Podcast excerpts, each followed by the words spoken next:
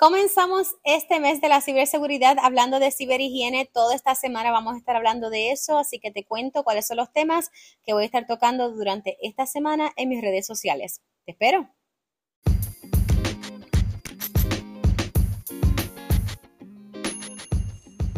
Ciberseguridad y más. Tu podcast te enseña todo lo que tienes que saber de ciberseguridad y otras cositas de tecnología.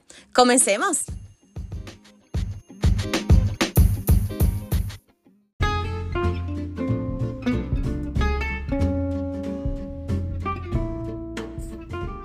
Saludos y bienvenidos. Yo estoy bien contenta porque estamos celebrando la, eh, no la semana, el mes de la ciberseguridad. Mi nombre es Melissa Delgado y hoy vamos a estar hablando de ciberhigiene. Esta, toda esta semana en mis redes sociales voy a estar posteando acerca de cositas que debemos saber para mantener una ciberhigiene al día. Así que déjame contarte varios temas que voy a estar tocando. No voy a entrar tanto de lleno en cada uno de ellos porque obviamente son muchos y estos podcasts lo estamos haciendo para que solamente duren 15 minutos o menos, cosa de que lo puedas escuchar en el carro, mientras estás cocinando, donde quiera que tú estés, pero que no te tome mucho tiempo. Importante. Vamos a estar hablando durante toda esta semana de cosas importantes para que tú puedas mantener tu ciberhigiene. Y anteriormente habíamos hablado de que era ciberseguridad y que era ciberhigiene, así que lo repetimos rapidito. La ciberseguridad se encarga de protegerte a ti de robo o daño, tanto a ti como a tus dispositivos y tu información. Y la ciberhigiene es como cualquier higiene, es mantener los buenos hábitos para que se pueda mantener al día y activa. En este caso, el día de hoy vamos a estar tocando las cositas de ciberhigiene. Primero, ya verificaste tus configuraciones de seguridad y activaste la autenticación multifactorial. Ya, esto lo he repetido y uno lo repite y la gente todavía me sigue preguntando qué es eso, así que entiendo yo que todavía la información no ha llegado. Así que para añadir un nivel adicional de protección a todos tus dispositivos y cuentas, porque no solamente es el dispositivo, también son cuentas. Si tienes alguna cuenta de banco, alguna cuenta importante, todas las cuentas deberían tener autenticación multifactor. ¿Y qué es eso, Melissa? Bueno, esto es cuando tú vas a entrar tu contraseña, te va a pedir algún tipo de corroboración. A veces te pide simplemente que lo corrobores eh, por email o algunas veces es por texto, dependiendo qué es lo que tú has configurado y dependiendo qué tipo de cuenta sea. Así que si te vas a entrar, vamos a poner que estamos entrando a tu cuenta de banco, la cuenta de banco, entras tu usuario, entras tu contraseña y te dice, mira, te enviamos un código por texto, por favor, éntralo aquí. Y en este caso, esos dos factores ayudan a unir a lo que tú sabes, que sería la contraseña, con lo que tú conoces, perdóname, algo que tú conoces, que es la contraseña, con algo que tú tienes, eh, que sería el celular o lo demás que tiene.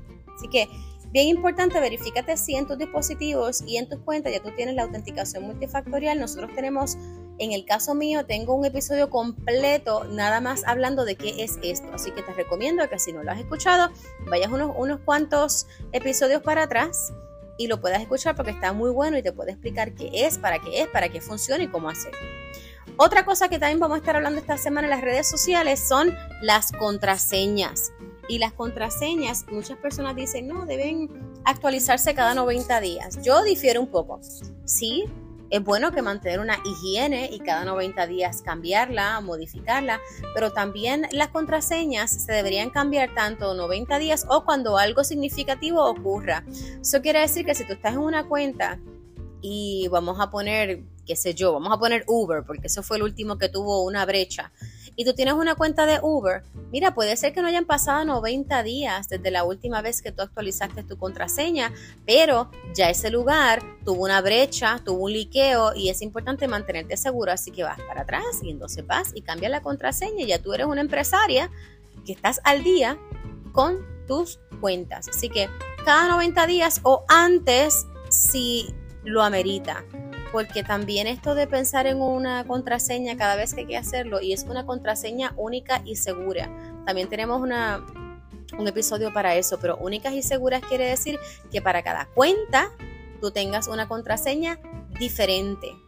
Y yo tengo un adiestramiento que by the way lo voy a estar eh, lo voy a estar comercializando porque es que realmente me lo piden tanto que yo creo que yo voy entonces a hacer un curso solamente de contraseñas y cosas de estas porque es más fácil para ustedes tener la información, saber cómo hacerlo y cada vez que tienen alguna orejita vuelven para atrás. Así que yo estoy pensando en eso, hacer un, curso para que todos puedan aprender a hacer diferentes contraseñas. Hay otras maneras de utilizar contraseñas, hay gente que utiliza la contraseña regular, hay gente que utiliza para efectos eh, biométricos como la retina, la huella dactilares, la cara, sea, hay, hay muchas otras cosas, pero la mayoría utiliza todavía contraseñas, así que 90 días o cuando eh, lo amerite.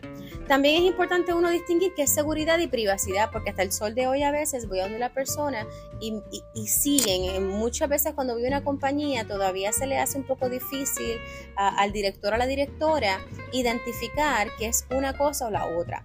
Seguridad se enfoca en el acceso, en proteger el acceso. Yo estoy siendo súper general. Aquí, si me estás escuchando y lo tuyo es eh, seguridad informática, debes estar revolcándote, pero para yo le hablo en arroz de habichuelas a las personas que eso no es sus cosas de todos los días. Así que si vamos a distinguir lo que es seguridad y lo que es privacidad, seguridad es el nivel de acceso que tú le puedas dar a una persona y privacidad es el nivel de visibilidad que se lo puedas dar. Yo tengo también un episodio de eso, así que es importante, vaya para atrás y escúchalo.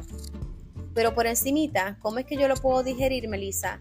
Seguridad es como si fuera una puerta. Dependiendo, dependiendo de qué tipo de cerrojo tú le vas a poner, o un candado o un pestillo, dependiendo qué tan robusta va a ser esa seguridad. Pero el nivel de visibilidad es de lo que está hecho, ¿no? ¿Qué, qué, qué oportunidad tú le das a una persona que esté afuera poder ver lo que está dentro? Así que si utilizamos la misma ejemplo de la, de la puerta, pues no es lo mismo una, pared, una puerta sólida de madera que una puerta que tiene el cristal ahumado que otra puerta que tiene el cristal completamente transparente. Así que la sólida te da un nivel más alto de seguridad, la que está ahumado, le llaman el frosted, pues tú sabes lo que está dentro, pero no puedes divisar muy bien, eso es un nivel medio. Y el que tiene un cristal completamente transparente, pues eso es un nivel bien bajo o nulo prácticamente para efectos de privacidad. Así que bien importante y vamos a estar hablando de eso y voy a estar dando unas orejitas para que no se los olvide. Otra cosa que vamos a estar hablando también esta semana es las actualizaciones de software. Óyeme, y cada vez que el iPhone o el móvil o el celular te envía un update, tú para lo que estés haciendo. Chica que me escuchas, tú para lo que estás haciendo y haz el update. Solamente te va a tomar unos dos o tres minutos, a veces es menos máximo 5. Por lo menos el, último que yo he verificado que me toma más tiempo ha sido 5 minutos. 5 minutos es poco a pagar comparado a todo lo que tendrías que remediar si eres parte de una brecha o si de un ataque o de cualquier otra cosa. Así que tómate el tiempo y cada vez que tus dispositivos digan que hay, una actualización, actualízalo. Óyeme, y esto no es solamente para dispositivos como celulares, porque cada vez que hablo de ciberseguridad se enfocan en laptops y celulares. Esto es para cualquier cosa que tú tengas que interactúe en línea. Y ahí estamos hablando que si tú tienes un monitor de bebé, que si tú tienes los videojuegos o consolas de videojuegos, si tienes una tableta, laptop, eh, devices, tienes drones, eh, cualquier cosa que interactúe en línea, es importante que si necesita una actualización, te tomes unos dos o tres minutitos, vayas y lo cambie. Y listo. También yo les recomiendo a las personas que hagan lo que yo le llamo el resaque como cuando uno está en Navidad o en el tiempo de verano, que uno va al closet y empieza a resacar ropa que uno no usa o la dona, ¿verdad? O, le da otro propósito. Así también pasa con nuestros dispositivos, ya sea celular o lo demás. Si tú tienes una, una aplicación, un software, realmente que ya tú no usas, pues uno, no te debe estar tomando espacio en tu dispositivo, pero tampoco debe estar interactuando contigo, porque si ya tú no lo usas, esa aplicación de, de mil en cien es que tú entras a ver qué pasó. Mira, pues entonces bórrala de tus dispositivos, porque al no utilizarla, quizás tú no estás al día de que hay unas actualizaciones a esa aplicación o a ese programa o a ese software y podrías potencialmente estar eh, vulnerable a cualquier ataque o cualquier vulnerable a cualquier otra cosa. Así que importante, hagan limpieza de aplicaciones y programas o softwares. Y último, pero no menos importante, el trabajo remoto, ya sea que tú trabajes para alguna compañía, o sea, freelancer o lo que sea que tú estés haciendo en estos tiempos que casi nadie se sienta en la silla de, de una oficina, es importante que veas las mejores prácticas de cómo trabajar remoto. Y fíjate, esta creo que es una que yo todavía no he tocado a fondo, pero sí vamos a estar tocando qué es lo que es trabajo remoto, pendiente a las redes sociales, me puedes conseguir como MA Delgado Consulting en tanto Instagram y también me puedes conseguir por Facebook. Y si tienes LinkedIn, me puedes conseguir como Melissa A Delgado. Aquí es importante que si tú tienes una compañía, mujer que me escuchas, que eres empresaria, si tú todavía tienes personas que te están trabajando en diferentes áreas y todavía no has tenido un plan de cómo es más seguro hacer un trabajo remoto, conecta conmigo. Yo te voy entonces a verificar qué es lo que, cómo es que son las mejores prácticas y qué es lo que estás haciendo que quizás puedas robustecer tu plan. Así que esto no es solamente para las mujeres, o muchacho que me escucha, a ti también. Si tú trabajas remoto o tu empresa trabaja remota o tiene personas trabajando remotamente, verifica si tú tienes ya un plan y una guía de cómo trabajar remoto seguro.